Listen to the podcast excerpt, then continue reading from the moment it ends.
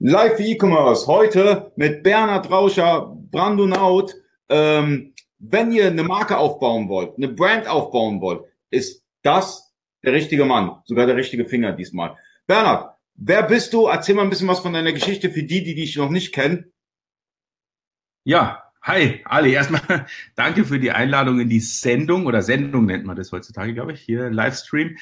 Ähm, ja, ja äh, ich heiße Bernhard Rauscher und beschäftige mich mit Brandbuilding und das relativ lange schon, also über 20 Jahre jetzt.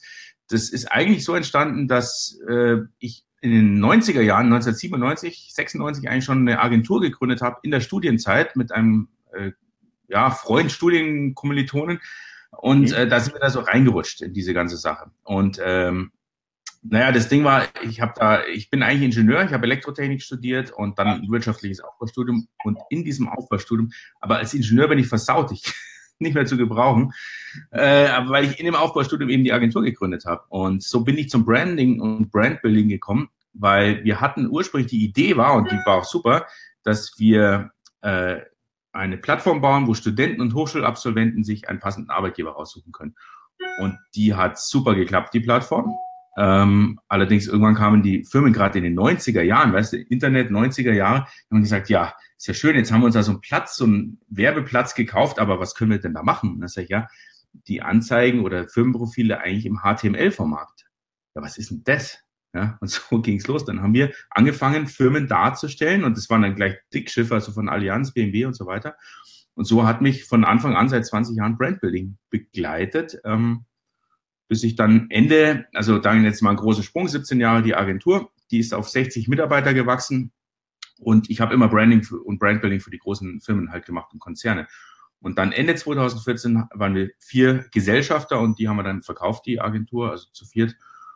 Ja, und seitdem habe ich probiert oder teste, ob diese Methoden, die ich 17 Jahre lang an den Dickschiffen dieser Welt ausprobiert habe, ob die auch für mich, für kleine Nischen, für kleine Produkte funktionieren, weil die Psychologie dahinter ist genau die gleiche. Und bin da mhm. super happy jetzt. Okay. Und so bist du bestimmt auch zu den, zu den, zu die Amazon-Zähle gekommen, also zu den Private Labelern. Ähm, hast dann sehr wahrscheinlich mit, mit, mit, mit Firmen zusammengearbeitet, die irgendwie ein neues Brand kreieren wollten und Hilfe brauchten. Haben die, kamen die bestimmt zu dir. Wie hast du diesen Leuten geholfen? Ähm, äh, ich muss vielleicht dazu sagen, ich bin kein Dienstleister mehr. Also ich habe, ich, ich halte gerne Vorträge und mhm. auch auf den Konferenzen. Ich bin ja da jetzt da recht präsent, würde ich mal sagen. Ähm, auch diese Woche wieder in Köln. Das Ding ist aber, äh, ich habe keine Dienstleistung dahinter, weil ich die Kapazität gar nicht habe. Also ich will jetzt keine Agentur gründen. Insofern, ja, ich habe ein paar wenige kleine Kunden, denen ich helfe und ich habe auch einen bombastischen Lounge mit einem Elektronikprodukt letztes Jahr gemacht, ähm, direkt äh, in, in fast siebenstelligen Bereich gefahren letztes Jahr. Ähm, naja, aber aber ich, ich, ich kann, muss mich da bedeckt halten, nicht, dass jetzt die ganze Anfang kommen, ja, kannst du uns da helfen mit dem Brandbuilding? Das funktioniert nicht so, aber ich gebe gerne mein Wissen weiter. Das Ding ist, was ich jetzt mache, ist hauptsächlich meine eigenen Produkte positionieren. Und äh, das ist aber interessant vielleicht für viele da draußen, weil meine Story war so, dass ich neben der Agentur damals schon 2013, also eigentlich mein erstes Produkt hatte ich 2001 schon, 2002, aber dann 2013 mit einem Spielwarengeschäft gestartet bin. Und dieses, dieser Spielwarenshop ist immer noch die Grundlage meines Amazon-Businesses. Und ich habe damals Handelsware gehabt und ich war gegen Amazon und gegen Marktplätze. Das war so bei mir nie, niemals. Ne? Ich mache das viel besser als Amazon. Ne? So, ich denke damals. Ne? Und äh, dann habe ich diesen Shop äh, gelauncht, habe eigene Fotos gemacht, eigene Videos, eigene Beschreibungen der Ware und das war alles Handelsware. Naja, und da weiß jeder, also ich hatte einfach die Erfahrung damals nicht, aber da weiß jeder, wie die Margen sind und das kannst du total vergessen, wenn du dich so reinsteigerst, obwohl das gar nicht dein eigenes Produkt ist, da kannst du nicht große Gewinne fahren. Und irgendwann habe ich die gleiche Ware dann auf Amazon gebracht und auf einmal hat es raketenmäßig funktioniert. Und so bin ich dann in diese Private Label Szene reingerutscht, weil ich dann angefangen habe, meine eigene zu machen mit, dein, mit deinen eigenen Produkten und wie kamst du dann dazu, anderen auch zu helfen durch deine Vorträge äh, in der Amazon-Szene? Wann hast du angefangen, damit ähm, auch zu speaken letztendlich und Leute zu unterstützen oder gegebenenfalls auch Workshops zu geben? Das weiß ich jetzt nicht. Gibst du auch Workshops oder erklär den Leuten ein bisschen, was du genau machst? Also äh, es ist tatsächlich so, also 99 Prozent arbeite ich wie gesagt, an meinen eigenen Produkten und an ein paar wenigen Kundenprojekten.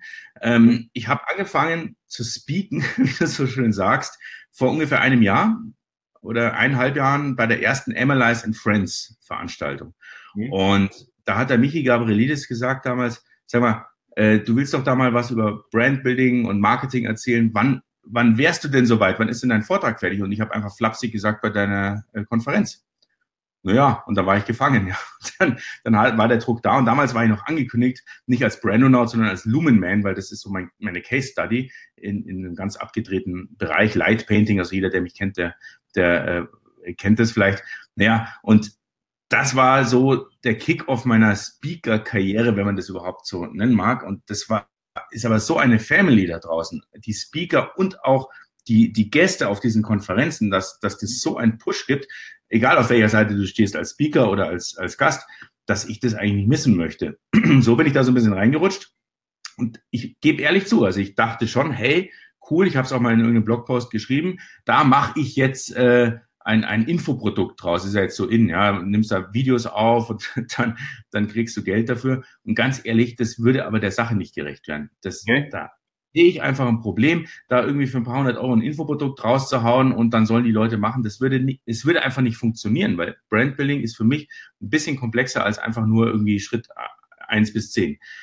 Naja, und genau deswegen habe ich mich von der Idee wieder verabschiedet, bin aber hängen geblieben als Speaker und, und habe halt Spaß dran. Und ähm, wo ich den Leuten wirklich helfen kann, das ist zum Beispiel meine Podcast-Serie, beziehungsweise ich habe es als Videocast auch. Ich habe jetzt zehn Folgen auch abgedreht seit kann Anfang des Jahres. gleich mal posten, das ist bestimmt interessant für die Leute, ähm, zu deinem Podcast oder auch zu deiner Videoserie.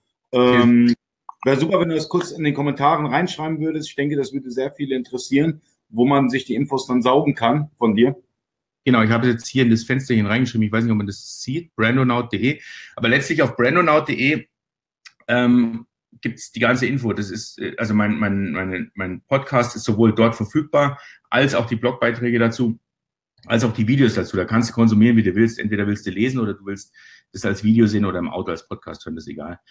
Und da habe ich aber von Folge 1 bis 10 einmal Brandbuilding komplett abgeschlossen. Da habe ich gesagt, so, wenn jemand Brandbuilding, wenn, wenn er da einsteigen will als Private Labeler und sagt, ja, jetzt habe ich mein erstes Produkt, jetzt will ich aber ein bisschen tiefer einsteigen, von 1 bis 10 natürlich kostenlos einfach mal reinziehen. Da ist ganz viel Zeug dabei und ich habe probiert, das möglichst rund zu machen, weil viele sagen ja, machen da so einen ewigen Podcast, der dann drei Jahre lang geht und nie ein Ende hat. Bei mir sollte das einmal so eine Grundausbildung sein, Basis. Also wie, wie so ein kleines Buch habe ich da quasi einmal runter, weil ähm, genau, ich habe es auch als, als ähm, ich bin Dozent an der Akademie und dort habe ich ein Semester gemacht und letztendlich ist das die Basis gewesen.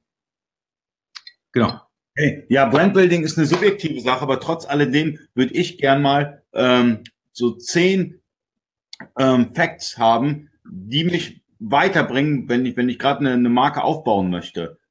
So zehn Keys letztendlich. Ja. Hast du die für mich? Würdest du die raushauen für die Community? Klar, darum geht's ja heute, dass wir jetzt mal zur Sache kommen. Ja? Mhm. Ähm, Brandbuilding, um was geht's? Um, worum solltest du dir Gedanken machen? Für mich das allererste, um die Marke aufzubauen, der Markenkern. Warum gibt's diese Marke? Warum? Jeder, der es warum nicht beantworten kann, der sollte genau an der Stelle nochmal stehen bleiben und wirklich schauen, warum mache ich ein Springseil? Naja, vielleicht um die Leute fit zu machen. Keine Ahnung was, aber bestimmt nicht, um es ins Wohnzimmer zu hängen. Oder warum mache ich eine Knoblauchpresse? Oder warum mache ich das? Warum habe ich dieses Produktsortiment? Ne? Äh, übrigens, ganz heißer Tipp, Simon Sinek, The uh, Start with Why, ist ein TED-Talk auf YouTube millionenfach geklickt. Unglaublich inspirierend. Die halbe Stunde sollte sich jeder können. Das Ding mal. den Namen, ich würde das gerne reinposten für die Community. Simon Sinek. Genau. Ähm, so, das, ist Nummer eins. Also das heißt, warum? Das zweite ist, äh, sich über die Vision, wo man hin möchte, Gedanken machen, die Mission auch und die Werte. Ja? Es gibt durchaus völlig unterschiedliche äh, Unternehmenstypen und Marken. Da sollte man sich Gedanken machen. Das ist alles dieser Markenkern. Und da geht es auch ums Markenversprechen. Wenn jemand zu meiner Marke kommt, was biete ich dem? Was, was ganz konkret, aber so also konkret wie möglich das ist jetzt kein Werbeblabla, sondern wirklich, der kommt zu mir und ich mache ihn fit, ne, wenn ich eine Sportmarke habe. Oder der kommt zu mir und bei mir zum Beispiel beim Lumenman, ich, ich lerne den Leuten Light Painting. Ich helfe ihnen bei coolen Light Paintings. Das ist mein Markenversprechen. Da, da gibt es Tools, da gibt es ein Infoprodukt, da gibt es eine Facebook-Gruppe, die hilft sich und so weiter und so weiter. Also die ganze Markenwelt geht auf. So, und das alles ist der Markenkern. Außen drumherum, die Hülle ist der Anstrich. Und da kommt das Logo, da kommt die, die Sprache, tut sich oder sieht sich die Leute, all diese Sachen. So, das ist, ich glaube, Nummer vier jetzt gewesen oder sowas. Dann daraus. Vision und Werte. Ich, ich, ich, halte jetzt gar nicht genau an den zehn Punkten fest, aber, aber so die Herangehensweise, in welchen Schritten macht man das.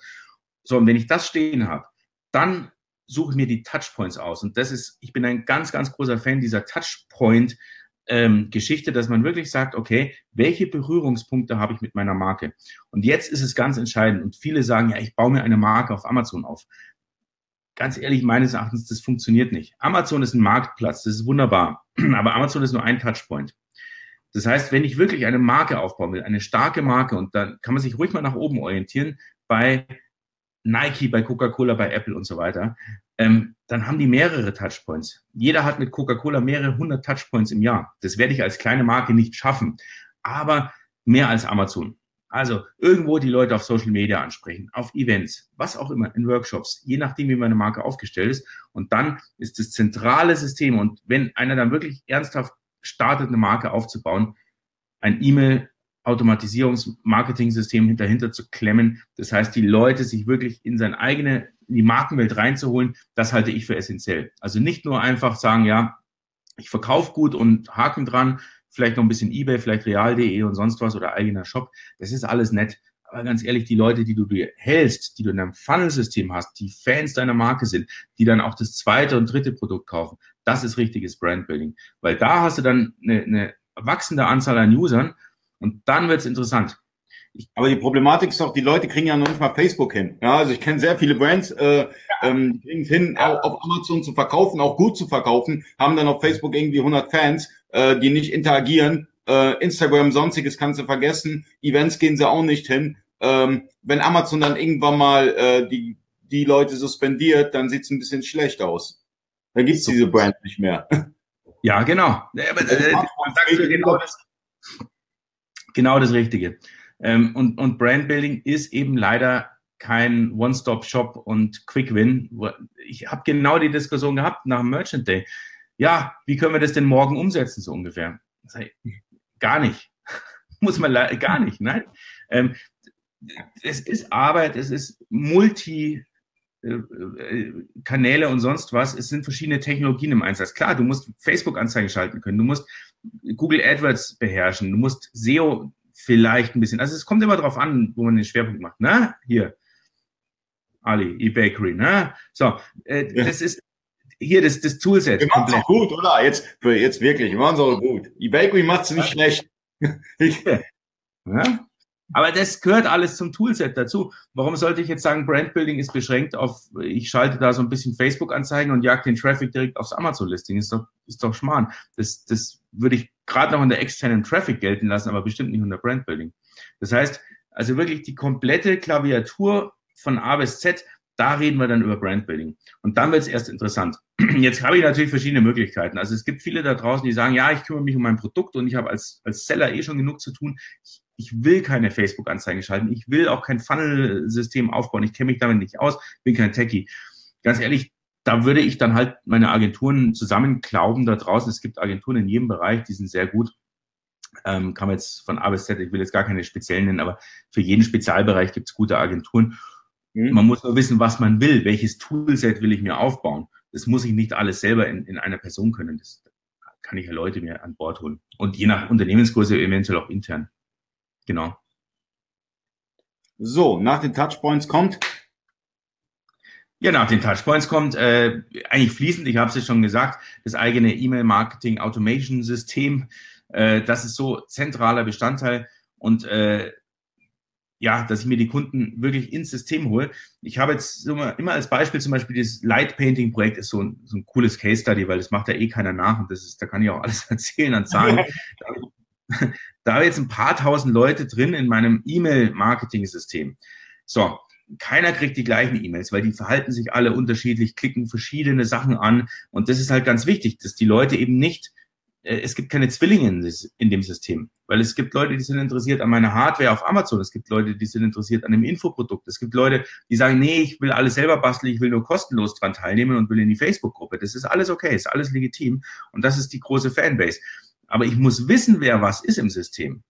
Und erst dann kann ich die Brand auch auf denjenigen zuschneiden, weil was soll ich den, den einen, der jetzt wirklich zum dritten Mal nichts gekauft hat, also die meisten kaufen nichts, ne? muss man auch sagen, der aber trotzdem wertvoller Fan ist, weil er halt vielleicht auf Facebook in, in meine Marke erwähnt oder so. Ja, den muss ich doch ganz anders ansprechen, wie einer, der total heiß ist, wann das nächste Produkt kommt. So, und wenn ich jeden den gleichen Newsletter einfach nur raushaue, das bringt überhaupt nichts. Das, das hat man früher so gemacht, aber da war der Streuverlust halt extrem. Wenn ich jetzt aber 6.000, 7.000 Leute da drin habe in meinem E-Mail-Marketing-System, dann und es gibt keine Zwillinge, dann kriegt der eine die Mail mit dem neuen Produkt und der andere kriegt eine Mail, was jetzt Neues in der Facebook-Gruppe los ist und das am besten voll automatisiert. Also ich muss da gar nicht mehr eingreifen. Ich setze es halt einmal sauber auf und äh, dann, dann, dann läuft es ganz gut. Und das ist für mich Brandbuilding. Und dann kommen wir zu diesem Thema, was du jetzt gerade vorhin angesprochen hast. Wenn Amazon dir den Kanal abdreht, dann hast du die Karten nämlich in der Hand, weil dann, dann hast ja du die Leute bei dir. Und das ist eben interessant, weil dann sagst du einfach, ja gut, die haben mir den Kanal abgedreht, dann launche ich halt mein neues Produkt entweder auf Ebay, in meinem eigenen Shop, auf Real, keine Ahnung. Und da geht's drum, denkt an die großen Brands. Wenn Nike einen neuen Turnschuh rausbringt und sagt, den bringen wir exklusiv auf Ebay raus, dann werden die Leute den auf Ebay kaufen. Das ist doch kackegal. Jeder kann auf Ebay, Amazon und sonst wo einkaufen. Und das ist ja interessant. Löst euch mal von dem Gedanken, nur auf, äh, die, die Brand existiert nur auf Amazon. Das ist Quatsch. Die Brand existiert und Amazon ist der Marktplatz. Das sind zwei getrennte Sachen. Aber wir haben noch eine Zwischenfrage von Thomas Matischek, den, äh, der Steuerberater der Herzen. Äh, eignet sich ein Funnel für jeden Seller? Vielleicht ganz kurz mal zwischen reingegrätscht. Ja, Thomas, danke für die Frage. Äh, ja, gute Frage. Äh, das, das Interessante ist, dass die Frage so kurz ist, aber brutal viele Antwortmöglichkeiten zulässt. Ich würde aber mal ad hoc sagen, 90 Prozent ja. Also es gibt natürlich Seller, die verkaufen ganz anders als ich mit, mit meinen Brandbuilding-Methoden. Für die eignet sich ein Funnel nicht. Die zum Beispiel, ich habe es in, in einem meiner Podcasts dargestellt, die nur auf den neuesten Trend einfach aufspringen, den abverkaufen oder Handelsware abverkaufen, möglichst schnell rotierende Sachen und dann äh, heute Waschmittel und morgen Klopapier und keine Schnittmenge in den Zielgruppen. Naja, da weiß ich nicht, ob ich mir die Mühe machen würde, die Leute überhaupt in den Funnel reinzuholen, weil die, die wiederholen sich eh nicht, die Leute. Also wenn ich wirklich nur auf den Traffic optimiere und nur auf, auf die Marktplätze, äh, ohne, ohne Brandbuilding, wohlgemerkt, also wirklich nur Handelsware abverkauft, dann bin ich ja auch ein Seller. Und für so eine Art Seller weiß ich nicht unbedingt, ob sich ein Funnel eignet. Aber spätestens der Seller, der jetzt noch nicht mal eigene äh, Marken hat oder eigene Produkte, aber der zumindest, ich sag mal, in einem speziellen Gebiet verkauft. Ja? Also zum Beispiel Modellbau. Wenn einer sagt, ich habe zwar keine eigenen Produkte, aber ich verkaufe nur Modellbau, ferngesteuerte Autos und Flugzeuge. Dann bin ich vielleicht eine Art Berater für den Kunden. Dann habe ich vielleicht einen Webshop, dann verkaufe ich über die Marktplätze und so weiter. Da macht natürlich ein Funnel einen riesigen Sinn. Da muss ich keine eigenen Produkte haben, auch keine eigene Brand. Da ist meine Brand quasi der Shop darüber und, und ich als, als Seller. Und da ist natürlich super, weil wenn ich weiß, dass einer ein ferngesteuertes Auto gekauft hat, dann kann ich den ein halbes Jahr später anschreiben, äh, sind deine Akkus noch frisch, vielleicht brauchst du mal einen Zusatzakku oder sowas. Und, und da macht natürlich ein Funnel Sinn und das kann ich aber alles automatisiert abfrühstücken. Wir haben noch eine Zwischenfrage von Mark Coles. Äh, welches CRM-Tool nutzt du für dieses individuelle, für diese individuelle Ansprache, also äh, die Automatisierung bei den E-Mails? Genau, also äh, da gibt's eine ganze äh, Reihe von Tools. Äh, wir können es auch mal irgendwo vielleicht noch in den Kommentaren posten. Ich persönlich nutze Active Campaign, so heißt es. Das ist ein amerikanisches Tool. Ähm, ich habe sehr, sehr viele Tools angeschaut und mich äh, aus verschiedenen Gründen für die entschieden. Und zwar, äh, ich finde es ganz gut, dass man die die E-Mails sehr grafisch und sehr, sehr attraktiv gestalten kann. Gerade in meinen Projekten wie Light Painting, da spielt die Optik eine riesige Rolle und da ist es einfach super. Äh, nur ein paar Tools vielleicht mal zu nennen. Die deutsche Alternative, die immer genannt wird, ist Clicktip. Also äh, ist vielleicht auch eine, eine sehr gute Sache, die man sich anschauen sollte. Also jemand, der auf Grafik keinen so großen Wert legt und sagt, ich verschicke eh nur Text-E-Mails, ist Clicktip bestimmt auch eine gute Sache. Äh, dann gibt's äh, Clever Reach. Es gibt ähm, ja, es, es gibt eine ganze Litanei oder oder ähm, Infusionsoft zum Beispiel. Das sind so äh, Kampagnensysteme. Wie gesagt, ich habe mir mehrere angeschaut, bin bei Active Campaign gelandet, finde die ganz gut, aber das ist Geschmackssache. Letztlich ganz zum Schluss, preislich, muss man auch gleich sagen, sind die alle relativ ähnlich. Ja, da sagt man gut, da hat dann einer bis 5000 Kontakte vielleicht bei Clicktip ein bisschen besseren Tarif und bei Active Campaign teurer, wie auch immer, dann kommt es aber auch die Funktionen an. Jo. Und jetzt äh, war ja auch CRM in der Frage gestanden, war ja nicht nur ähm, Funnel-System. CRM ist übrigens auch interessant. Äh, ist, man kann ja wesentlich mehr machen in den System als nur E-Mails rausschicken. Zum Beispiel Active Campaign. Ich kenne auch andere Nutzer, die nutzen das noch viel ausgeweiteter. Das heißt, die haben das CRM-Modul dazu gebucht, die haben ein eigenes CRM-Modul, was schon ordentlich kostet. Aber dann kann ich zum Beispiel auch äh, ein Callcenter mit anschließen und die Kontakte nicht nur auf dem E-Mail-Weg bearbeiten, sondern auch zum Beispiel äh, anrufen aktiv oder die Kontakte rufen mich an und ich sehe sofort die Historie, also wirklich klassisches CRM-System und das aber integriert mit der E-Mail-Lösung. Dann wird's halt richtig schick. Ne? Dann weiß ich genau, ah, der hat gerade die E-Mail bekommen, weil er hat da hingeklickt und dann rufe ich ihn jetzt an, weil er hat zum zweiten Mal die Landingpage angeschaut, der muss interessiert sein an unserem hochpreisigen Produkt, den rufe ich jetzt proaktiv an. Na, zum Beispiel so wäre ein Fall. Markus Winterscheid. Ha. Was soll ich dazu sagen? Siehst du den Kommentar, Ali? Ich habe ich hab den gerade vergrößert, Excel, war auf dem Screen gewesen. Bernhard, du geile Sau. Du hast, du hast richtig Fanboys hier. Ah, Markus. Markus, äh, ich kann es nur zurückgeben. Markus ist auch eine geile Sau. Ich habe das äh, erleben dürfen letzte Woche auf Mallorca. Da waren ja mehrere so in der Kategorie unterwegs. Es war, ja, es war hart. Also der Markt geht davon aus, dass du JTL nutzt. Äh, wieso gehst du davon aus, dass, dass, dass Bernhard äh, JTL nutzt? Nutzt du JTL, Bernhard? Ja, in äh, einem Kundenprojekt nutze ich JTL sehr intensiv. Ähm, da geht's aber um was anderes. Also da, da geht's ja nicht um CRM-Geschichten, äh, sondern es geht äh, darum, dass das JTL unsere Middleware ist. Das heißt, wir haben, also kurz um das Setup zu erklären, wir haben Amazon FBA am Start plus einen eigenen Shop. Da hatten wir JTL früher. Wir bauen gerade um auf WooCommerce. Und da ist JTL eben die Schnittstelle, weil wir dann auch noch zusätzlich eine Logistik haben, die Ware aufbereitet, Retourenware rausschickt und sowas. Und da brauchst du gar nicht mehr anfangen mit nur Amazon FBA und so ein bisschen E-Mail-Marketing. Da musst du ein gescheites ERP-System dazwischen klemmen. Aber da bin ich jetzt nicht, da bist ja du eher der Spezialist, ne? Ja, es gibt noch zwei weitere ERP-Systeme, die man hier nennen sollte. Es gibt noch Afterbuy und Plenty Markets. Das sind die Top 3. JTL, Afterbuy, Plenty Markets. Äh, einfach nur mal zur Fairness. Es gibt auch weitere ERP-Systeme. Natürlich ähm, sind wir bekannt als JTL-Agentur aber ähm, trotz alledem gibt es noch zwei weitere geile ERP-Systeme, die man sich anschauen sollte. Gut. Genau. Aber jetzt, was der Marc fragt, ist noch was Erweitertes, glaube ich. Also wenn ich das jetzt richtig rauslese, er, die, er spricht von der Verknüpfung zu JTL. Also ich glaube, er meint, wie ich JTL verknüpfe mit dem E-Mail-Marketing-System. Äh, und das ist auch wichtig und erwähnenswert. Also da würde ich immer darauf achten, wenn ich solche Module zusammenstelle, wie arbeiten die miteinander. Was ich zum Beispiel machen kann, ich habe JTL noch nicht mit Active Campaign verknüpft, sage ich ganz ehrlich. Was ich äh, machen werde momentan oder gerade dabei bin, ist WooCommerce mit Active Campaign zu verknüpfen. Und da kannst du ganz interessante Sachen machen. Das heißt, du kannst zum Beispiel ein Tag, also es ist ja alles Tag-basiert, das so, hatte ich vorher noch nicht gesagt, also diese, es gibt ja keine klassische E-Mail-Liste, wo dann einer eben äh, gleich ist wie alle anderen, sondern dieses Nicht-Zwillinge sein ist Tag-basiert. Das heißt, der eine hat das Tag, ich habe Produkt A gekauft, bin interessiert an Produkt B, aber nicht interessiert an Produkt C, bin äh, 30 äh, Jahre alt und sitze in, in Bayern. Na, so, so könnten so, so Tags ausschauen. So, jetzt kann ich natürlich mit WooCommerce, wenn einer etwas kauft, kann ich ein Tag setzen, wenn ich das verknüpfe und äh, ihm zum Beispiel das Tag setzen, welches Produkt er gekauft hat. Und das ist super interessant, weil dann kann ich automatisiert in dem System wiederum eine Onboarding-Sequenz abfeuern. Wenn ich genau weiß, der hat jetzt das gekauft, dann wartet das System zum Beispiel, ich, ich sage jetzt nur mal so ganz exemplarisch ein Workflow eines Onboarding-Systems. Ich weiß, das Produkt wird Prime verschickt, ich weiß, das Produkt kommt höchstwahrscheinlich am nächsten Werktag an. Das heißt, ich brauche jetzt nicht anfangen, Samstag eine Mail oder Sonntag eine Mail rauszuschicken, wenn es erst am Montag kriegt. Das System wartet bis zum ersten darauffolgenden Werktag, schickt am Abend die erste Onboarding-Mail, hast du das Produkt schon bekommen, bist du zufrieden damit, ich schicke dir jetzt noch drei weitere Mails und so weiter und begleitest denjenigen, der das Produkt gekauft hat, ähm, äh, zum Onboarding. Na, also kannst du eine super Kundenbindung machen und wirklich deine Marke auch aufladen, wenn du das, die Tags richtig verknüpfst. Was ich auch gemacht habe zum Beispiel, ich habe äh, Active Campaign mit äh, mit Digistore 24 verknüpft. Das oh. geht auch. Äh, also das ist super interessant, weil ich dann genau weiß, wer welches elektronische Infoprodukt gekauft hat.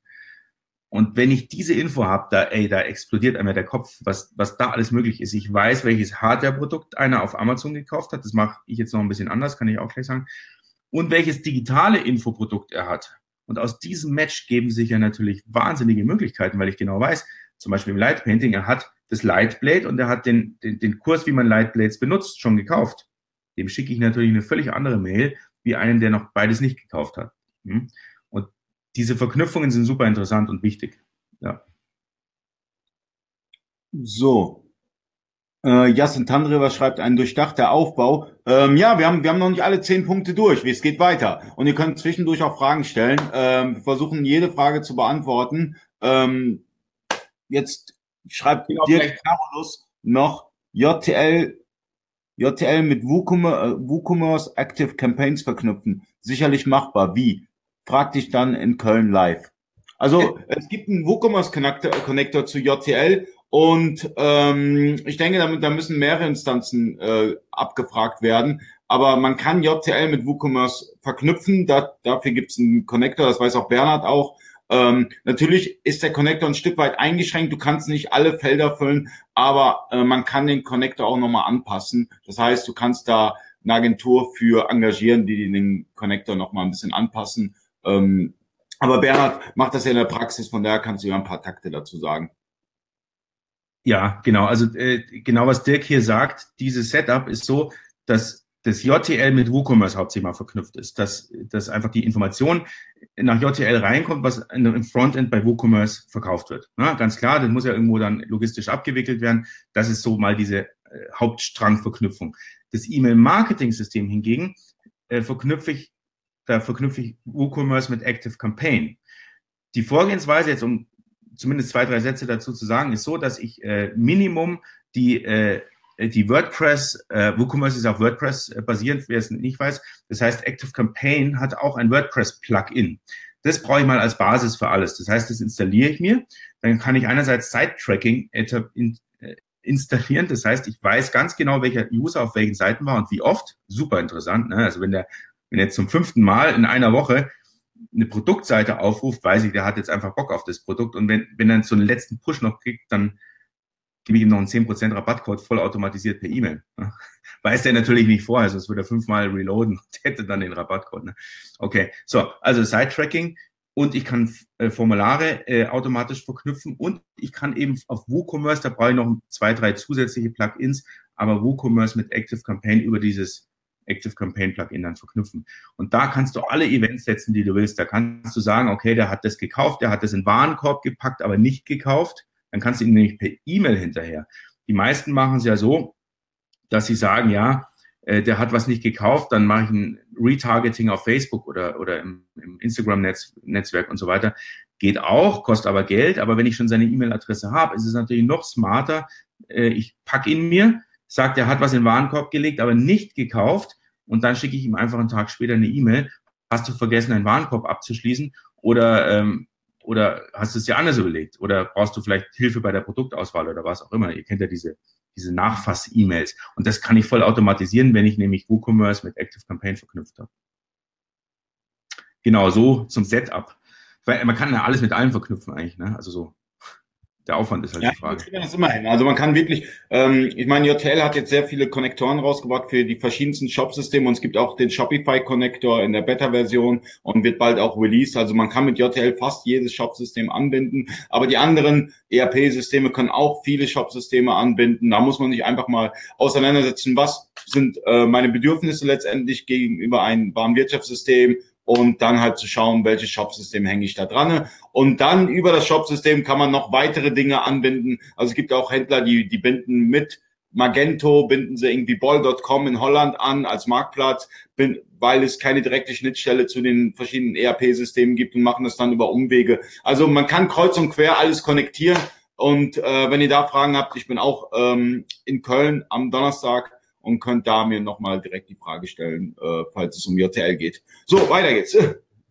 Äh, genau, vielleicht noch ein Einsatz kurz zu den Konnektoren. Wer, wer jetzt sich überlegt, viele Sachen mit vielen zu verknüpfen und findet nicht das Richtige, schaut euch auf alle Fälle Zapier an. Ich weiß nicht, wer, wer es kennt, Zapier geschrieben, ich tippe es mal hier rein. Ähm, da gibt es sogenannte Zaps, die man aufsetzen kann. Das heißt, die können hunderte von Anwendungen mit anderen verknüpfen. Also das ist quasi so ein, so ein äh, Schnitt. Kannst, kannst, kannst vielleicht nochmal buchstabieren für die Leute, weil das, äh, du hast Du musst, du musst extra nochmal in den Kommentar reinschreiben, sonst sieht man es nicht. Also du musst auf das Video gehen und dann in den Kommentaren die Links mit einfügen. Dann sehen es auch die Leute und dann kann ich das auch vergrößern. Hm, wenn ich jetzt wüsste, wo die Kommentare zu finden sind, weil ich sehe immer nur das Video bei mir. Warte mal. Ähm, ja, du kannst, du kannst einfach ähm, ah, hier, die, genau auf mein, auf Facebook. Ah, siehst du, zack, da ist es drin. Zapier, genau. Zapier ist ähm, Ah, der Oliver postet es auch wunderbar. Danke, also, Oliver. genau. Zapier ist super, weil es verknüpft alles mit allem. Das heißt, nur als, als kurzes Beispiel, ich mache eine Facebook Lead Ad. Das heißt, ich sammle meine Leads direkt auf Facebook, ohne dass die Leute die Plattform verlassen müssen. Das ja, ist nicht ganz neu, aber die meisten kennen es nicht. Super praktisch, weil da ist nämlich das Feld E-Mail-Adresse schon vorausgefüllt. Derjenige muss gar nichts machen, muss nur aufs Knöpfchen drücken. So, und dann kommen die in so eine Datei rein kann ich mir einmal am Tag oder einmal in die Woche runterladen. Das ist aber total Banane, weil derjenige, der was mit mir interagiert, der will sofort seine Response haben. Der will nicht warten, bis ich da mal am Abend die E-Mails runterlade und, und in mein System da reinbringe. Und da packe ich Zapier in die Schnittstelle dazwischen. Das heißt, Zapier fragt proaktiv äh, diese Kontakte ab aus, dem, aus der Lead-Ad und packt sie in Active Campaign oder auch in jedes andere Tool rein, voll in Echtzeit. Und der, der, der hat gar nicht so schnell gedrückt, da habe ich ihm schon die E-Mail geschickt mit was er auch immer will, E-Book oder PDF oder keine Ahnung was. Ne? Alles schon praktisch. So, aber jetzt, äh, wir wollten weitergehen, was, was dann noch folgt. Also das heißt, für mich ist das eigentlich, so wie ich es bis jetzt erzählt habe, äh, mit dem Markenmodell und dann auch diesen Touchpoints, schon ziemlich vollumfänglich, was ich zum Brandbuilding machen kann. Ähm, der Schritt für viele oder für manche, nicht viele, für manche ist dann zum Schluss äh, ihre Marke zu verkaufen. Also es wird ja immer be äh, bekannt. Also das wäre so für mich so der letzte Schritt, wenn man sie nicht selber weiter betreiben will. Achtung, also hoffentlich guckt jemand vom Händlerbund zu oder ähm, Rechtsanwalt äh, oder wie auch immer. Äh, Achtung, die AMI-Tools sind nicht DSGVO-konform. Datenschutz. AMI-Tools, das oder? des Jahres. USA-Tools, oder? Was, hm? was meint er mit? Ja. Wahrscheinlich.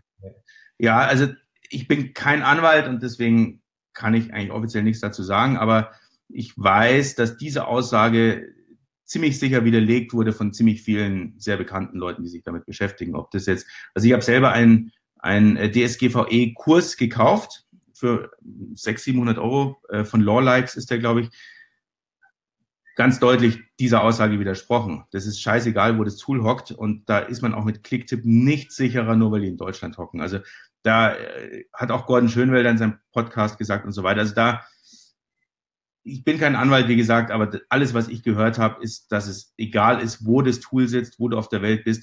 Die haben alle mittlerweile das Thema auf der Agenda. Die wollen alle ihre europäischen Kunden behalten. Die stellen alle sogenannte Datenverarbeitungsverträge zur Verfügung, Auftragsdaten, jetzt sind alles Wörter, die sind der Wahnsinn. Auftragsdatenverarbeitungsvertrag oder sowas, stellen die alle zur Verfügung. Auch Google macht das. Ich meine, Google ist auch kein deutsches Tool. Da kannst du Google Analytics abschalten, wenn, wenn, wenn man danach geht. Also das, das kann gar nicht sein. Also die stellen alle die entsprechenden Verträge zur Verfügung und ich verlasse mich darauf, was jetzt so die sagen, die sich damit intensiv beschäftigen. Aber ganz ehrlich, dieses schrecklich, also ich muss sagen, schreckliche Thema DSGVO, äh, wenn wir daraus äh, jetzt nochmal ein Thema machen, ich glaube, dann sind wir heute Mitternacht noch am Reden und also nur bin ich auch kein Anwalt, wie gesagt. Also da, genau. Mhm. So, äh, trotzdem nochmal das, was ich angefangen habe. So der letzte Punkt eines Markenaufbaus ist für viele, die es strategisch machen, die Marke zu verkaufen. Und das ist jetzt ganz, ganz interessant, was da draußen gerade passiert. Es gibt ja diverse Plattformen, wo, wo äh, Brands verkauft werden oder auch ganze Amazon-Projekte. Ich habe noch nie gesehen, dass einer ein Konto wirklich übertragen bekommen hat. Also insofern geht es eigentlich nur um die Brand, die man verkauft, die Produkte vielleicht noch, die auf Lager liegen, das Listing und so weiter.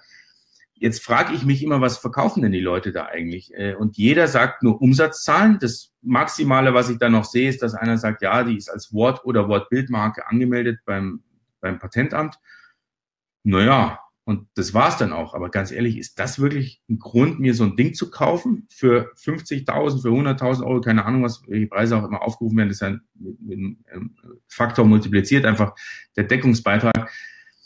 Ich bin der Meinung, also, aber das ist jetzt wirklich, da, da setze ich mich wahrscheinlich in die Nesseln, aber ich bin ganz gerne auch eckig und kantig an der Stelle. Ich bin der Meinung, das Einzige, was du wirklich verkaufen kannst bei einer Brand, sind nicht vergangene historische Verkäufe, weil, wie du selber sagst, Ali, wenn der Amazon in den Haaren zutritt, dann, dann ist auf einmal die Brand gar nichts mehr wert. Das kann es ja auch nicht sein.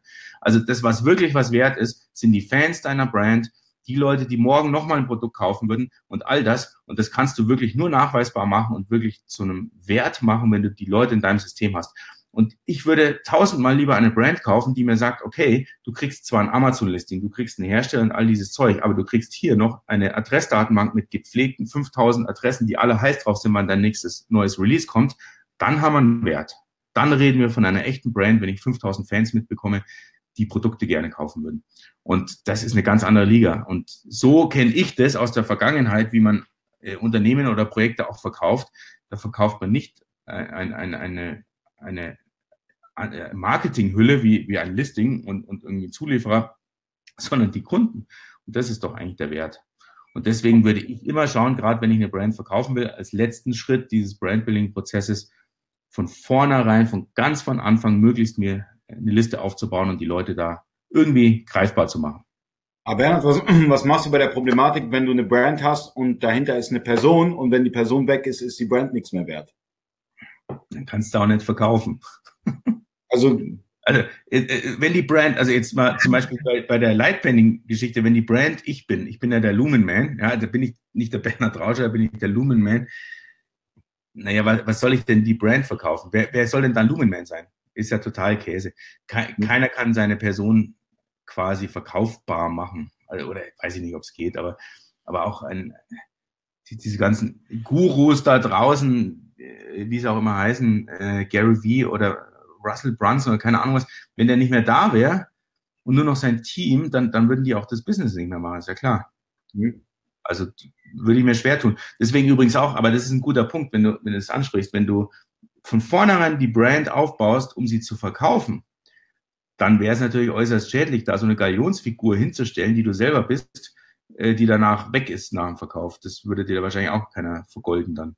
Mhm. Oder du hast ein Testimonial, wie zum Beispiel, das ist auch so ein interessanter Fall, die äh, I Make You Sexy, mit, wie heißt er? Oh, Detlef die Soest. Ja, siehst du, genau. So, äh, die, die, kommen ja auch aus München, die Jungs, die das aufgebaut haben, das Portal, auch bei diversen Amazon Meetups dabei gewesen. Die haben ja bewusst ein Testimonial genommen. Der ist ja nicht der, der Unternehmer dieser Geschichte, der Detlef, aber der ist das Testimonial. Das kannst du natürlich schon machen, wenn du einfach Vertrag hast und, und genau weißt, du kannst ihn in drei Jahren immer noch einkaufen für einen gewissen Betrag oder er ist da dauerhaft lizenziert. Das geht schon. Da hast du zwar einen Markenkult um eine Person, aber die Person ist nicht der Unternehmer. Das ist natürlich eine andere Sache. Ja, und äh, darüber hinaus ist es immer ähm, ein Problem, wenn eine Person hinter der Marke steht und die Person ist irgendwie macht irgendwas moralisch verwerfliches oder wie auch immer, dann äh, hängt die Brand auch mit drin. Darauf wollte ich nicht hinaus, ja, bitte. Nein. Nicht darauf, darauf wollte ich echt nicht hinaus. Ich wollte das allgemein spenden, ja, bitte. Nix, ja. keine ja. Facebook-Gruppen und so weiter. Wir lieben alle Facebook-Gruppen, die es gibt und genau. Also ganz ehrlich, aber wenn du moralisch verwerfliche Sachen machst und, und, und das, ja, ich weiß, mache ich generell, also würde ich generell nicht machen wollen. Also das hat, das hat aber eher was mit, mit generell Moral und Business-Anstand zu tun. Ja, könnte man dann wieder eine Marke aufbauen. Also wenn, wenn wirklich, ich meine, Apple hat ja auch, stand ja auch kurz mal vor der Insolvenz und die haben es geschafft, nach oben zu kommen wieder, oder? Die haben auch mal wieder einen beschissenen Ruf. Ja, ja, also ist, eine Marke muss nicht die Person sein. Also du kannst eine Marke wirklich äh, aufbauen, um, um, um eine, eine, eine künstliche Marke, ohne dass du die Person dahinter stellst. Aber es ist schon so, also zum Beispiel, ich habe mich gerade letzte Woche mit Lars Müller wieder unterhalten, wie, wie er seine Marke da aufbaut ihr kennt ihn ja vielleicht, Solid Mind ist ja so Nahrungsergänzungsmittel von Lars Müller. Äh, die werden immer persönlicher aus einem guten Grund, weil sie sagen, ja, das, das sind wir dahinter. Wir haben das aus einem gewissen Grund gemacht. Da ist nicht nur irgendwie ein schöner Anstrich draußen und so. Und dadurch äh, verkaufen die viel besser. Und da gibt es viele, die, sobald die persönlich werden, ist es eine ganz andere Geschichte. Aber dann ist natürlich auch nicht mehr so leicht verkaufbar. Wenn du, wenn du dich als Person dahinter stellst hinter die Marke, dann kannst du es natürlich nicht verkaufen und sagen jetzt, haha, jetzt steht jemand anders dahinter, der hat es gekauft, macht es aber bestimmt genauso gut.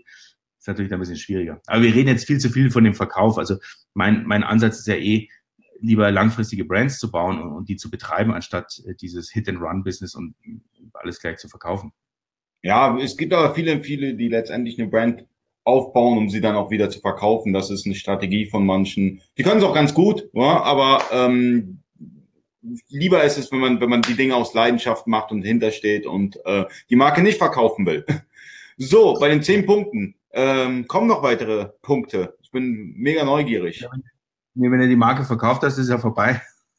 Also, nee, also äh, man Marke kann jetzt kaufen. Also, wie bei Afterbuy. Marke verkaufen, ich habe mir ja auch einkaufen. Du hast mir ein bisschen überfallen mit zehn Punkten, weil ich habe nie einen zehn-Punkte-Plan äh, ausgerufen. Insofern. Heute ein zehn-Punkte-Plan. Das war eigentlich ein Wunsch von mir gewesen. Ach so, ja. Aber letztendlich habe ich ja alles gesagt an Schritten, äh, die, die ich so ähm, empfehlen würde. Man kann viel tiefer noch reingehen. Ich habe ich hab auch so ein E-Book-Download, natürlich gegen E-Mail-Adresse, ihr wisst ja mittlerweile, ähm, mit, mit meine sehr, sehr detailliert. Bitte? Meine darfst du haben, meine E-Mail-Adresse. Das siehst du, wunderbar. Du bist der eine, super. da habe ich sehr, sehr detailliert diese Schritte nochmal in, in, in zwei Folien aufgedröselt. Wirklich Namensfindung, Anmeldung beim Patentamt, Logo-Gestaltung, Slogan-Texten und so weiter. Also da, da kannst du aus diesen, aus diesen paar Schritten kannst du ja 50 äh, Detailschritte machen. Das habe ich da nochmal dargestellt. Also das kann man sich auf der brandonaut.de runterladen. Ähm, aber was noch viel interessanter ist, welche Touchpoints gibt's denn noch? Weil viele hängen da so ein bisschen fest. Das, äh, aus diesen Fragen, die ich immer wieder bekomme, höre ich immer raus, die Leute hängen fest. Die denken, ja, jetzt habe ich Amazon. Jetzt habe ich mir das nochmal reingezogen mit, mit äh, Facebook-Marketing und dann ist aber auch schon Schluss. Was kann ich denn noch machen? Und da wird's für mich eigentlich erst interessant, wenn ich dann sage, naja, was kannst du denn noch machen? Was kannst du Außergewöhnliches machen? Also ein, ein Beispiel. Ich habe jetzt ein ein, ein Kreativkartenset für Fotografen. Und da wäre ja relativ schnell Schluss. Ich mache Social Media Marketing, ich mache Amazon. Ja, schön. Aber ich habe das zum Beispiel jetzt als Abo-Prämie bei einem, bei einem Zeitschriftenverlag. Wenn sich jemand eine, eine Fotozeitschrift abonniert, kann er sich das als Abo-Prämie raussuchen. Das ist ein unglaublicher Touchpoint und, und Werbewert, wenn, wenn das quasi als wertvoll dort als Abo-Prämie dargestellt wird. Da muss er noch nicht mal nehmen, da hat es aber gesehen. Ähm, dann habe ich Kooperationen, dass ich sage, naja, wenn ich eh schon Inhalte erschaffe, dann schreibe ich auch für die Zeitschrift gleich äh, ähm, eine Serie. Und da sind wir jetzt gerade dran, eine ganze Serie für diese Zeitschrift Digitalfoto aufzusetzen, wo ich jeden Monat äh, eine, eine Seite oder eine halbe Seite zu Insp Inspiration in der Fotografie schreibe und immer äh, sind, sind diese Fotokarten quasi der Absender und, und ich als Autor natürlich davon. Unglaublich. Oder ich habe jetzt äh, die, in Oberstdorf gibt es so einen Fotogipfel, ähm, der ist im Juni. Und jetzt haben die gesagt, ja, was können wir denn machen? Irgendwas Aufregendes, was Neues. Und jetzt haben wir eine Spezialedition gemacht. Die wird jetzt nächste Woche konfektioniert. Das ist natürlich schon mal super. Ist schon fertig. Für den Fotogipfel äh, über 1000 äh, Spielkartensets. Wahnsinn. Hat mir sogar jemand anders bezahlt. Äh, und, und die werden dort verkauft und verteilt das sind Touchpoints, das ist Wahnsinn. Das sind die Leute direkt physisch mit deinem Produkt in Berührung vor Ort mit einer Infrastruktur, die ich mir nie hätte selber aufbauen können. Das ist halt über Partner, eben über, über zum Beispiel in dem Fall eine Tourismus GmbH in Oberstdorf, die einfach sagen, hey, das ist cool, so ein Gimmick wollen wir bei uns äh, zum Fotogipfel im Dorf haben. Ja, und einfach das, also mit diesem Beispiel will ich nur sagen, mal kreativ nachdenken. Ähm, wo komme ich denn an meine Zielgruppe ran? Und das ist nicht immer nur online. Also das ist immer wir hocken da gerne in unseren äh, Chefsesseln und, und würden gerne nur mit der Maus die, die Welt zusammenklicken und steuern. Aber das funktioniert halt nicht immer. Also manchmal muss man auch mal raus und mal mit den Leuten reden, face to face und mal schauen, wo die Zielgruppe ist. Und es gibt immer irgendwo Zielgruppen, die sich sammeln. Und hätte ich, hätte ich eine Sportmarke, dann klar, dann sind es die Fitnessstudios oder was auch immer. Also das mal nicht vernachlässigen. Diese Touchpoints da draußen in der realen Welt, die sind so wertvoll und so emotional, wenn man es richtig macht. Das wollte ich nochmal mitgeben, ob es jetzt eine von zehn Punkten ist oder nicht, aber das ist diese Touchpoints. Jetzt ganz, jetzt ganz kurz und knackig. Welche Praktiken kann jeder, der uns jetzt zuschaut, sofort anwenden?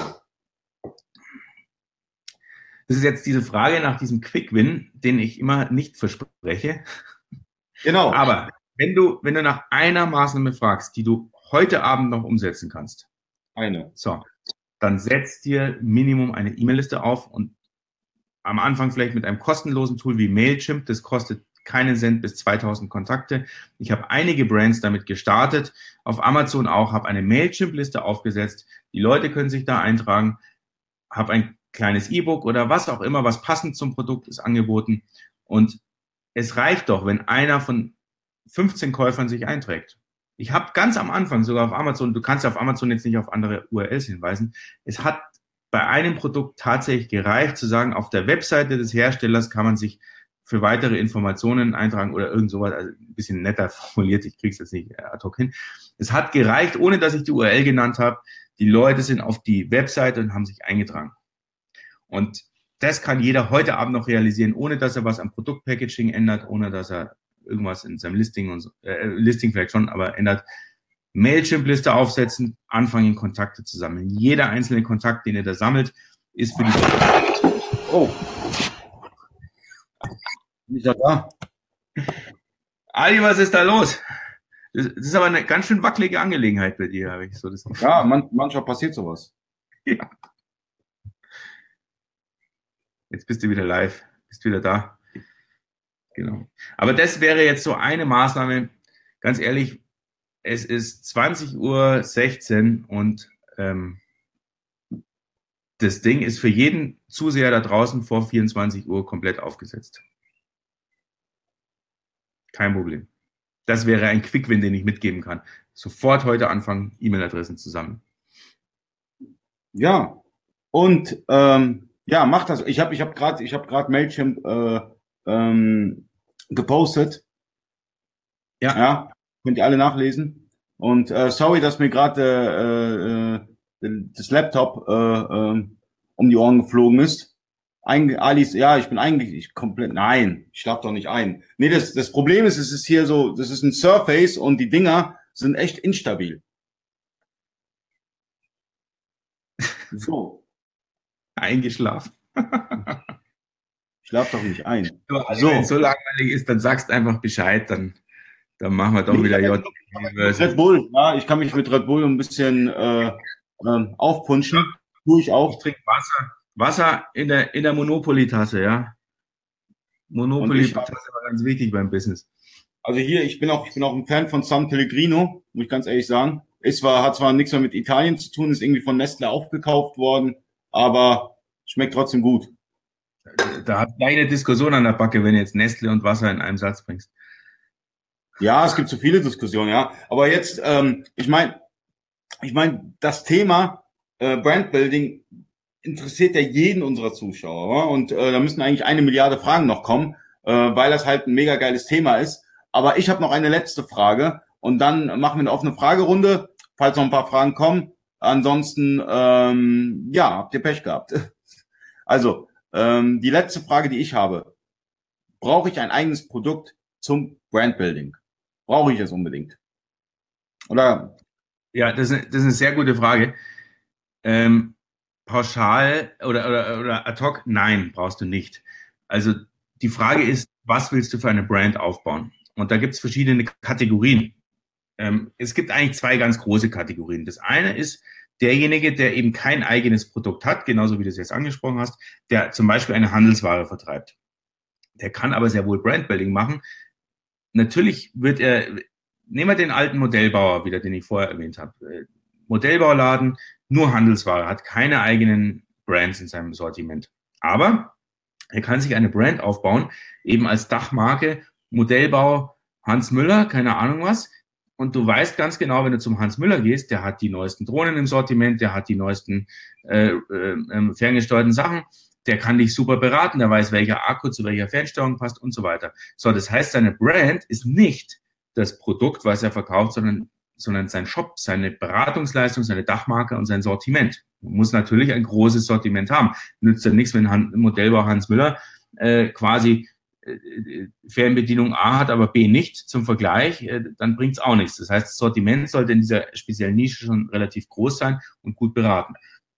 Wird natürlich dann, muss man ganz ehrlich sagen, schwierig auf Amazon, weil Amazon, ganz ehrlich, was sagen denn die Leute? Habe ich bei Amazon gekauft? Habe ich nicht bei Äh, habe ich gekauft. Äh, auf Amazon Marketplace. Nein, die sagen, habe ich bei Amazon gekauft. Also ein Sortimentsladen auf Amazon, Brandbuilding, das ist, glaube ich, so das Schwierigste, was es gibt, ist möglich, aber ist jetzt nicht gerade die Königsdisziplin. Der sollte dann vielleicht eher in einen eigenen Shop rein pushen. Der andere, der Brandbuilding machen kann, ist der typische, der vielleicht angefangen vom kleinen Private Labeler, der einfach mal angefangen hat, ein China-Produkt zu sourcen, da sein Logo drauf gemacht hat. Das ist ja quasi schon Mini-Brand-Building, aber oder Branding mal Minimum. Für den ist natürlich das Paradedisziplin zu sagen, diese Marke baue ich jetzt auf mit, mit der kompletten Klaviatur an Tools. Für den macht es auch Sinn. Es gibt nur eine Kategorie, die, die ich da immer so dazwischen erwähne, zwischen diesen beiden. Das sind diese Trendhopper, sage ich mal. Ja, ähm, und die, die hopfen, hüpfen von einem Trend zum nächsten. Zum Beispiel Fidget Spinner ist so ein ganz typisches Ding. Da habe ich ja gar keine Zeit, eine große Brand aufzubauen. Ich schaue mir den Trend raus, ob das jetzt äh, diese, diese, diese Balance Boards sind, die dann sofort wieder verboten wurden wegen den Akkus, ob das jetzt die Fidget Spinner sind, die wieder aus dem Rennen raus sind und nächstes Ding wird eh kommen. Da geht's dann auch nicht um solides Brandbuilding, sondern einfach nur um ganz, ganz schnell die, das richtige Zeug zu sourcen und ganz, ganz schnell zu drehen, gutes Listing optimieren. Das ist so die Kategorie, da würde ich sagen, da macht Brandbuilding nicht so viel Sinn. Aber für die beiden anderen Kategorien, ich bin der Berater und der Sortimentsanbieter oder ich habe wirklich eine eigene Spezialmarke. In beiden Fällen Brandbuilding ja, aber auf unterschiedliche Art und Weise. Okay. Und ähm, ich meine, wir haben jetzt immer noch 37 Zuschauer. Ähm, stellt Fragen. Ihr habt jetzt genau noch, wie viele Minuten gehen wir? Zwei, drei? Wir müssen eine künstliche Verknappung machen. Sonst habt ihr Pech gehabt. Entweder stellt ihr jetzt die Frage oder kriegt nie die Antwort. Oder ihr müsst am Donnerstag nach Köln kommen und ähm, Bernhard live fragen. Ja, live heißt nicht live, wie wir das jetzt hier machen, sondern live wirklich in ja, menschlicher Form. Nicht im Monitor. So. Ähm, für mich eine Frage, die, die, die interessant für mich. Ich meine, wir machen ja auch Brandbuilding. Ähm, Facebook-Gruppen unterstützen natürlich sehr im Brandbuilding, weil da kannst du zum Beispiel, ich meine, du hast ja auch eine Facebook-Gruppe, ähm, eine Marketing-Gruppe, wo du dann auch Fragen beantwortest. Das führt ja auch zu, zu, zu einem positiven Image, wenn du Fragen äh, bei, in der Community beantwortest. Genau, mein Case Study ist eigentlich meine Lightpainting Facebook-Gruppe. Die Brandonaut Facebook-Gruppe ist, ist recht klein und fein und nicht so aktiv. Äh, auch gut, aber so mein Case Study ist ja Lightpainting und da habe ich eine Facebook-Gruppe, die ist innerhalb von einem halben Jahr relativ schnell zur größten Lightpainting Facebook-Gruppe in Deutschland geworden. Davor gab es auch ein bisschen was. Äh, ja, alles gut, aber ähm, irgendwie kamen die Leute nicht aus dem Quark, keine Ahnung was. Und irgendwann habe ich in meinem Funnel an einem gewissen Punkt die Leute zur Facebook-Gruppe eingeladen. Und dann ist die rasant draufgegangen. Ich meine, man muss sagen, Lightpinning ist super nischiges Thema. Habe jetzt fast 1200 Leute in der Gruppe. Und jeder, der eine Gruppe betreibt, der weiß, da gibt es so Statistiken. Und wenn ich da drauf gehe, auf die, auf die Aktivität der Gruppe, dann machen die immer in den in 30 Tagen, also einem Monat, ungefähr 14.000 bis 15.000 äh, Aktivitäten. Also das Aktivität ist immer äh, Post, ein, ein Like oder ein, ein Kommentar. 15.000, diese 1200 Leute Gruppe. Ne? Muss man sich mal vorstellen. Das heißt, es ist so viel, ich kann meine eigene Gruppe schon fast gar nicht mehr lesen, äh, wenn ich nicht täglich reingehe, äh, weil es so viel Zeug ist. Und das ist natürlich Brandbuilding pur. Und ich erlebe dort immer wieder, dass die Leute, die mit meinen Tools arbeiten, immer wieder dort Bilder posten und sagen, habe ich mit dem Tool vom, vom Lumenman gemacht. Das machen die automatisch. Und das ist natürlich Brandbuilding pur. Und äh, genau, ein, ein Ding möchte ich noch erzählen im Zusammenhang mit der Gruppe, was nämlich ganz interessant ist. Die Leute sind total stolz darauf, ihre eigenen gebastelten Tools dort zu zeigen. Das ist natürlich jetzt speziell auf dieses Lightpadding-Thema. Und dann picke ich mir die raus und sage, hast du Bock, dass ich dieses Tool auch auf meinem Blog vorstelle? Dann sind die natürlich stolz wie Otto. Wow, ich komme in den Blog rein. Ich habe User-Generated Content. Der Text wird mir geschrieben, die Bilder werden mir zugeschickt. Ich packe das in meinen Blog rein, sage vielen Dank an äh, XY für dieses tolle Tutorial er hat was davon, er hat Sichtbarkeit, kriegt einen Link auf, auf seine Homepage oder Facebook-Fanpage und ich habe natürlich tollen Content für den Blog.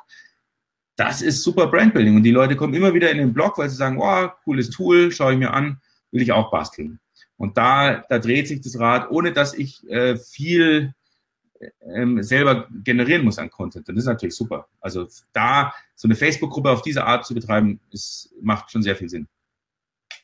Ja, also wie gesagt, für mich das Interessanteste in dem Gespräch war jetzt gewesen die Touchpoints, ja, und das sehe ich genauso wie du. Man benötigt viele Touchpoints. Nicht nur Facebook, nicht nur Amazon, nicht nur eBay, nicht nur Google, sondern ähm, es müssen Touchpoints sein, die zu der Marke auch passen. Also ich äh, würde jetzt nicht ein, Händler für, wie soll ich sagen, ähm, Eisenbahn, äh, äh, Zubehör, ein Snapchat-Account irgendwie äh, äh, anquatschen. Aber jemand, der Bekleidung verkauft, würde ich sagen, okay, Snapchat könnte für dich ein Kanal sein.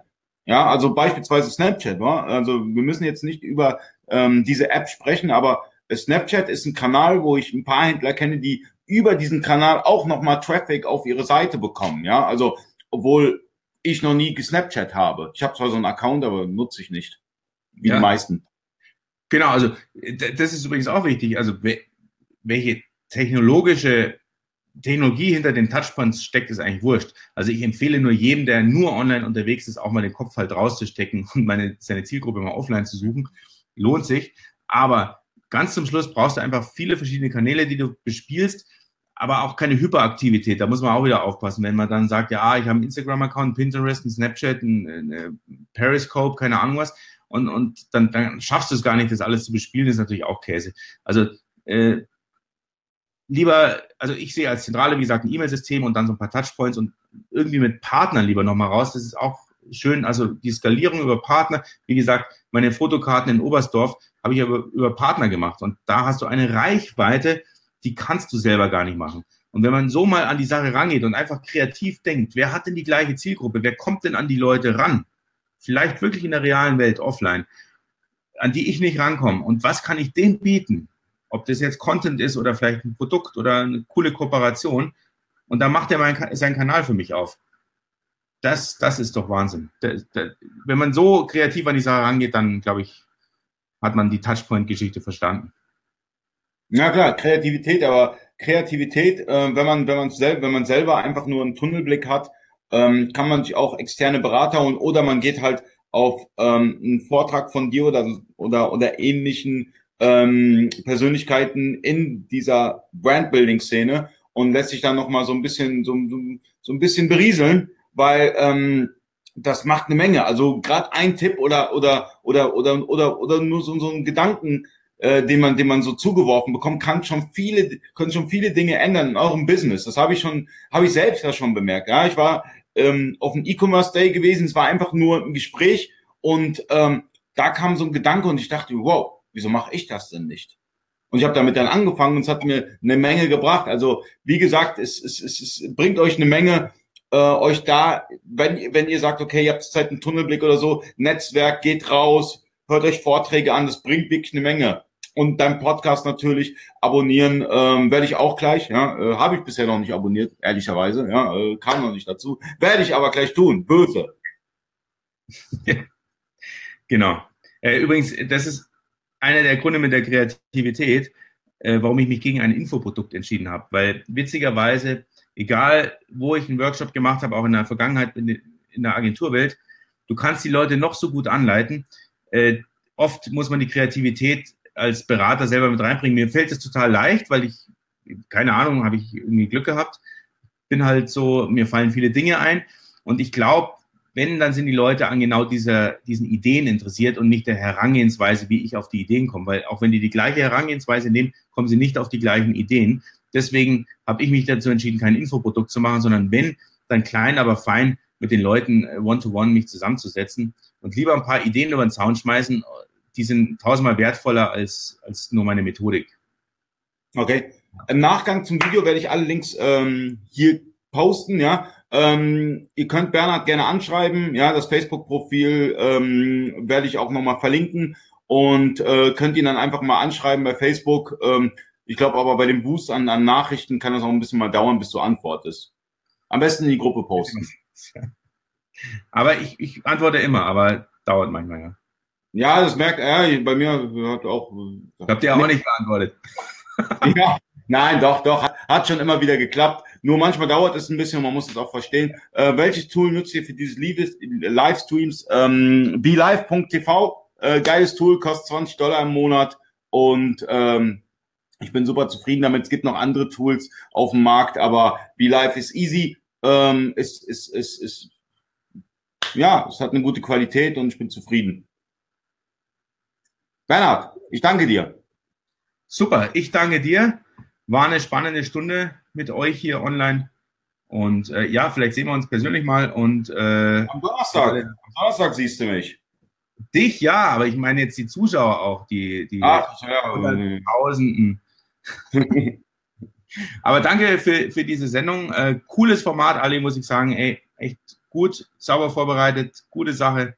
Hat Spaß gemacht. Gerne wieder. Ich danke dir für deine Zeit und danke fürs Zuschauen. Bis zum nächsten Mal. Und äh, nächsten Monat habe ich auch wieder coole Gäste.